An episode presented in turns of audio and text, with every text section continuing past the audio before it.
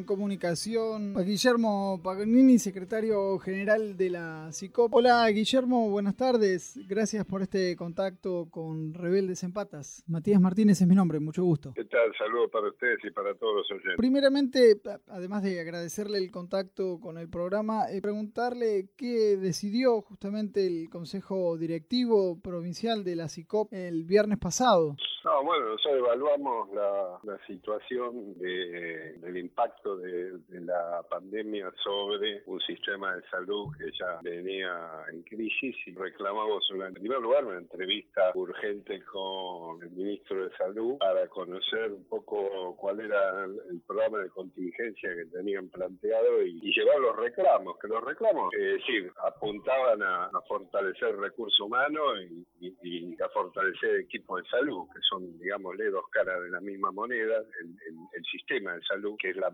manera que nosotros creemos eh, clave, el eje para poder enfrentar esta, situación de emergencia. ¿no? Tuvimos la reunión en el día de ayer, en realidad la tuvimos con el viceministro, pero bueno, nos, transmitió un poco las cuestiones y conversamos alrededor de los reclamos. Nosotros estamos, en primer lugar, conversamos acerca del tema recursos humanos. Nosotros creemos que hace falta incorporar alrededor de 2.500 trabajadores profesionales al sistema si realmente queremos, este, digamos, poner en guardia al, al, sistema frente a estas patologías emergentes. Entonces, este, bueno, ahí hicimos una discusión. Nosotros creemos que eh, hay que hacer la incorporación y que tiene que ser en planta permanente. discutimos también la urgente convocatoria paritaria porque acá, eh, además de ser trabajadores y de tener derecho a un salario digno, nosotros venimos con los ingresos devaluados y esto tiene un impacto sanitario directo. Se está costando incorporar recursos humanos al sistema de salud.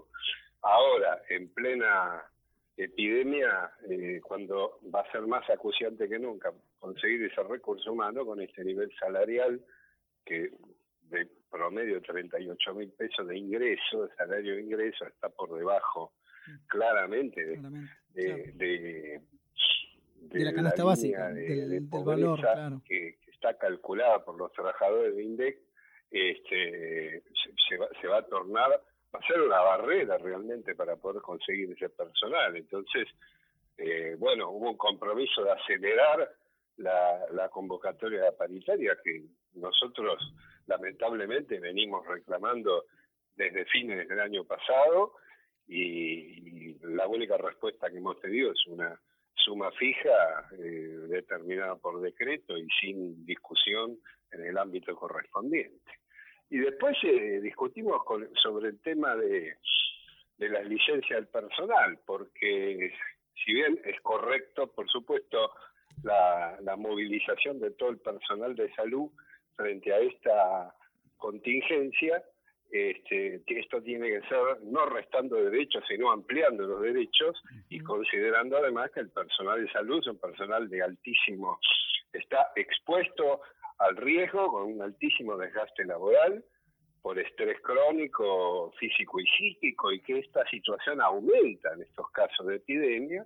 Entonces, eh, las licencias para el personal que tiene eh, que, está, que son de grupos de riesgo se tienen que mantener y lo que hay que hacer obviamente es reemplazarlo por personal este eh, convocado especialmente para las circunstancias, que es lo que nosotros venimos, venimos planteando, y no exponer a, a este personal que hay una altísima contradicción cuando se comprende la necesidad de que los grupos de riesgo tengan esta situación de, de aislamiento, esto tiene que correr también para los trabajadores de la salud. Entonces, bueno, eso está en debate, eso está en debate porque, bueno, en algunos puntos hubo acuerdo de que se consideren algunos grupos de riesgo, pero no no a todos los que son mayores de 60 años, que es lo que para nosotros tiene que corresponder. Y después estamos discutiendo partida presupuestaria de emergencia que no ha sido destinada y sin plata esto no se puede desarrollar y estamos planteando que se declare de utilidad pública eh, la, los insumos y la capacidad instalada en general, toda la infraestructura, porque acá la, las corporaciones eh, están lucrando con la salud de la gente, no solo por el manejo de precios, sino porque han desaparecido de plaza muchísimos insumos que son importantes y que están faltando en los hospitales y centros de salud. Entonces, acá eh, no, así no está preparada la provincia de Buenos Aires para enfrentar este, esta emergencia. Entonces, una verdadera emergencia tiene que incluir presupuesto, tiene que incluir insumos, tiene que incluir infraestructura y tiene que incluir el personal necesario y este, con plenos derechos laborales. justamente a, eso quería también preguntarle, eh, es, ¿en, qué, ¿en qué estado se encuentran justamente los centros de salud, los hospitales, eh, justamente en nuestro país, sean del ámbito público o incluso los del ámbito privado también? Eh, ¿cómo, ¿Cómo están llevando adelante justamente este brote, esta, esta epidemia? No, bueno, evidentemente esto se, se vino a, esta situación no es una, una situación este, que hay que tratarla como si estuviéramos en la Edad Media o como si fuera la epidemia de, de, de, fiebre, amarilla de fines del siglo XIX. Es decir, acá es fundamental fortalecer el sistema de salud y se podría haber hecho incluso este, de una manera distinta que no sea solamente las grandes barreras sanitarias de aislamiento, entonces, este, porque entonces sí, paramos, como dice, paramos el país y se terminó. No, no va a ser así tampoco, nosotros tendríamos que tener un sistema de salud para poder responder. Estamos en pleno siglo XXI. Y lamentablemente, la fragmentación del sistema, la eh, desfinanciamiento del sistema y la dejerarquización del equipo de salud, que son tres, los tres grandes problemas estructurales que tiene el sistema de salud este, viene desde hace mucho tiempo, lamentablemente. Y bueno, en estos momentos que se pone rojo vivo, se pone más evidencia, más en evidencia esos problemas estructurales. Por ejemplo, la fragmentación. Hubo lugares que respondieron de una manera y otros de otra manera, cuando debería haber un comando único frente a esta situación para poder planificar como corresponde. Este, hay lugares que tienen más recursos, hay lugares que tienen menos recursos, en el, marco que ha habido recortes y ha, habido recortes que vienen de los ajustes que se vienen aplicando desde hace muchos años. Eh, el tema presupuestario es tremendo. Nosotros tenemos nacionalmente en el sector público poco más del 2% del PDI, lo que se está este, invirtiendo en salud pública. Y y en la provincia de Buenos Aires el presupuesto es el 5,5 de la torta presupuestaria general, es el más bajo no solo del país en términos relativos, sino de la historia. Es una vergüenza y nosotros seguimos con el presupuesto prorrogado del gobierno anterior, porque se está supeditando todas las negociaciones por el tema de la deuda externa. Entonces, eso no puede ser. Entonces, como está está mal, está mal porque no, no hay plata, por eso falta lo que falta. Se han parado las obras, no hay insumos, este,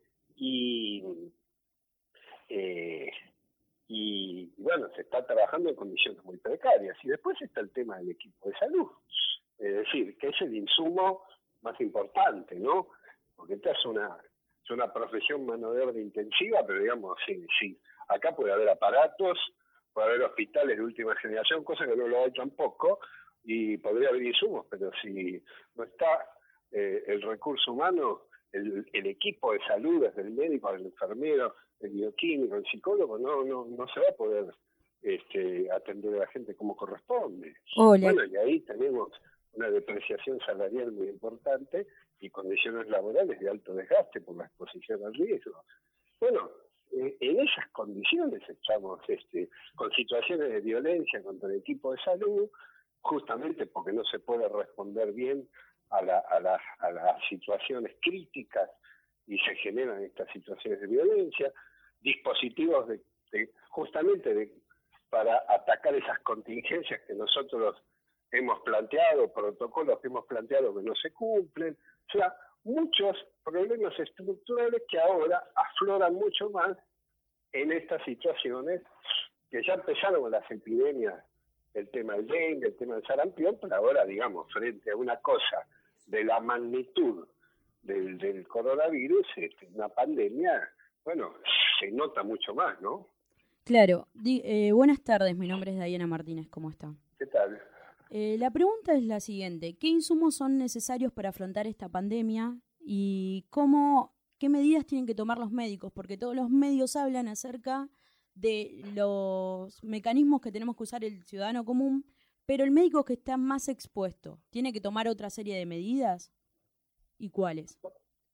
No, sí, hay, hay medidas de protección, eh, hay protocolos, eso. Los protocolos están escritos. El problema es que si vos tenés lugares donde no hay alcohol o no hay toallas descartables, es un poco difícil hablar ya de cuestiones de complejidad mediana o mayores. Entonces, yo creo que acá lo que está fallando, hay una voluntad tremenda y una contracción de todo el equipo de salud para, para responder.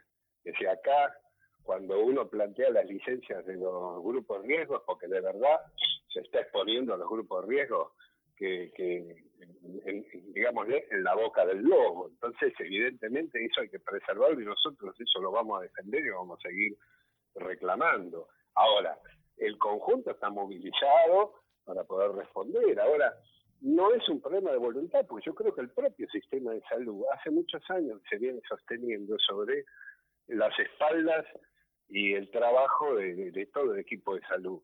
Y acá no se trata de un problema de responsabilidad individual. Sí, siempre hay responsabilidad individual, por supuesto, pero acá se trata de decisiones políticas colectivas, o sea, acá es el Estado el que tiene que dar respuesta. Lo peor que hay es cuando se le transfiere a la gente o se le transfiere al trabajador la responsabilidad fundamental. Es exactamente al revés.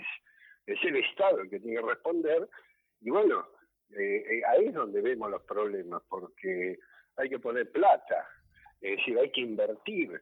Nosotros tenemos eh, la, la provincia de Buenos Aires es la economía regional más grande del país, es una vergüenza que tenga esa inversión de salud. Y esto Acá hay una corresponsabilidad, yo siempre lo digo y no me voy a cansar de decirlo, y es una cuestión fáctica absolutamente comprobable que estos presupuestos ajustes los han votado este, la inmensa mayoría de los legisladores de todos los bloques, o sea que hay una gran corresponsabilidad en todo esto, ¿eh? y además hace décadas que, que, que, hay una desinversión y, no es prioridad lo público en general y la salud en particular. Entonces, hoy se están pagando las consecuencias. Entonces, ¿qué hay que hacer? Hay que poner plata, hay que planificar, este, hay que apelar democráticamente a la participación de las y los trabajadores, hay que hacer comités de crisis, comités de emergencia, para que eh, todo lo contrario, anular las opiniones, al revés. Tiene que haber este, trabajo colectivo y tiene que haber herramientas para eso y tiene que haber eh, condiciones laborales dignas para poder hacerlo. Si no, eh, se va a fracasar.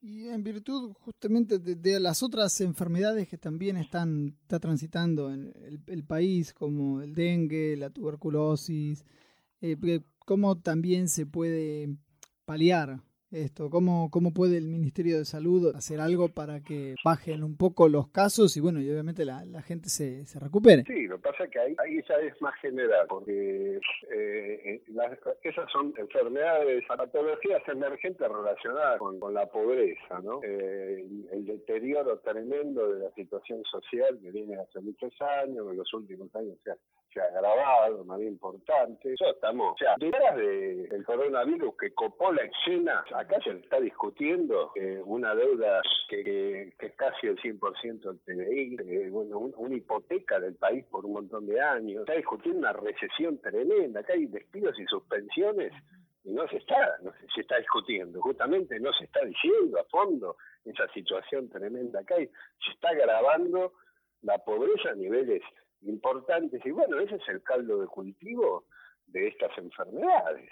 Entonces, si hay gente que eh, no, llega al sistema de salud eh, o cuando llega, llega con las patologías complicadas, si faltan cloacas, si falta agua corriente, si se vive en condiciones de hacinamiento, si se vive en cercanía de basurales, bueno, todo eso eh, son, situaciones que comprometen la, la, inmunidad y que favorecen que enfermedades que deberían ser controlables no lo sean y se, generen brotes epidémicos. Entonces, eh, arranca de ahí, arranca mejorando la situación social, arranca dando vuelta a las prioridades, eh, que no lo estamos viendo, esa es la verdad, no lo estamos viendo así, y este, por supuesto en lo específico arranca eh, fortaleciendo el sistema de salud, esa es la otra para que la persona que se va a atender llegue en mejores condiciones y encuentre la mejor respuesta. Y cómo justamente, para ya ir cerrando esta entrevista y agradeciéndole el contacto con la radio UNCB, preguntarle cómo es que puede el Estado justamente eh, fortalecer este sistema de salud, eh, en, virtud, digo, de, que, a ver, esta pandemia genera una recesión económica, dicen algunos especialistas que puede retrotraer el PBI un 2%, solo por esto, por la deuda externa, que bueno, ya usted lo había comentado hace un, rato, em, ¿cómo puede el, Estado tratar de mejorar? Y mira, yo creo que tomando medidas de fondo, medidas de emergencia y medidas de fondo, eh, hay cosas que seguro, si se siguen haciendo, eh, no, no, no van a poder responder. Es decir, si uno pretende eh, las definiciones que, hizo el gobierno, por ejemplo, hay que crecer para pagar. Yo creo que, yo te digo honestamente, yo creo que la definición sería que crecer para atender la deuda social, las necesidades sociales. Es otra la ecuación. Yo creo que ahora peor, ahora se agravó todo, ¿no? No es el coronavirus el causante de esta crisis económica. Eso, eso sería una interpretación completamente equivocada y capciosa. Yo creo que el coronavirus viene a agravar esta situación, que en parte también se agrava por, la destrucción de los sistemas de salud. Pues si uno mira la situación del mundo, no puede ser. En Italia, ¿qué pasó? ¿Se equivocaron? En Italia se equivocaron con el coronavirus, por el desastre que está pasando, o reventaron un sistema de salud que en una época llegó a funcionar muy bien por las políticas de austeridad. En España están liquidando el salario social, por los están, vienen las reformas jubilatorias, reforma laboral, es decir, hay una crisis eh, de la economía mundial capitalista que se la están haciendo pagar a los pueblos. Y acá también, acá peor, porque acá hay cosas que ni siquiera se llegaron a desarrollar. Entonces, si alguien pretende negociar un pago de deuda, que siempre los plazos y siempre se estiran, porque los que vienen a cobrar quieren cobrar. Entonces saben que si no, no van a cobrar, pero van a cobrar. Ahora, se va a poner toda la economía ordenada alrededor de eso. Yo creo que si eso se pretende hacer, acá no va a haber salud, no va a haber educación y no, no nos vamos a desarrollar. Esa es la verdad. Digo. Y segundo, si sigue habiendo una desigualdad tan grande, tan grande, entre los que más tienen, y yo diría ni siquiera los que menos tienen, los trabajadores, los sectores medios, a los que nos matan con impuestos todos los días, a los que nos toman nuestros salarios como variable de ajuste para que otros sigan viviendo muy bien, yo te digo crudamente, creo que ese es el problema, que no se ataca. Si acá yo estoy cansado de escuchar, el esfuerzo lo tenemos que hacer entre todos. No, siempre lo hacemos los mismos el esfuerzo. Hacen los gobiernos y el esfuerzo siempre lo hacemos los mismos. Y por eso está pasando lo que está pasando. Perfecto, Guillermo. Sí, como hay que hacer, y sí, yo ya, primera medida tendría que ser un aumento sustancial del presupuesto de salud para encarar esto, un aumento general de salario para los trabajadores de salud desde ya, desde ya, este, reclutar urgente eh, personal de salud para cubrir estos 2.500 agujeros que tenemos, este, declarar de utilidad pública los insumos y la capacidad instalada para disponer las camas, los aparatos y todos los medicamentos y, materiales que hacen falta para encarar esto, y comités de crisis con participación de los trabajadores. Si se encara así, vamos a poder enfrentar, y si no, eh, no, eso por lo menos es nuestra opinión. Bien, perfecto. Guillermo, le agradecemos mucho este contacto con Rebeldes en Patas. Será hasta cualquier momento. Lo vemos. Gracias a ustedes por difundir. ¿eh? Hasta luego. Chao, hasta luego. Buenas tardes. Escuchábamos entonces a Guillermo Pagagnini, secretario general de la CICOP.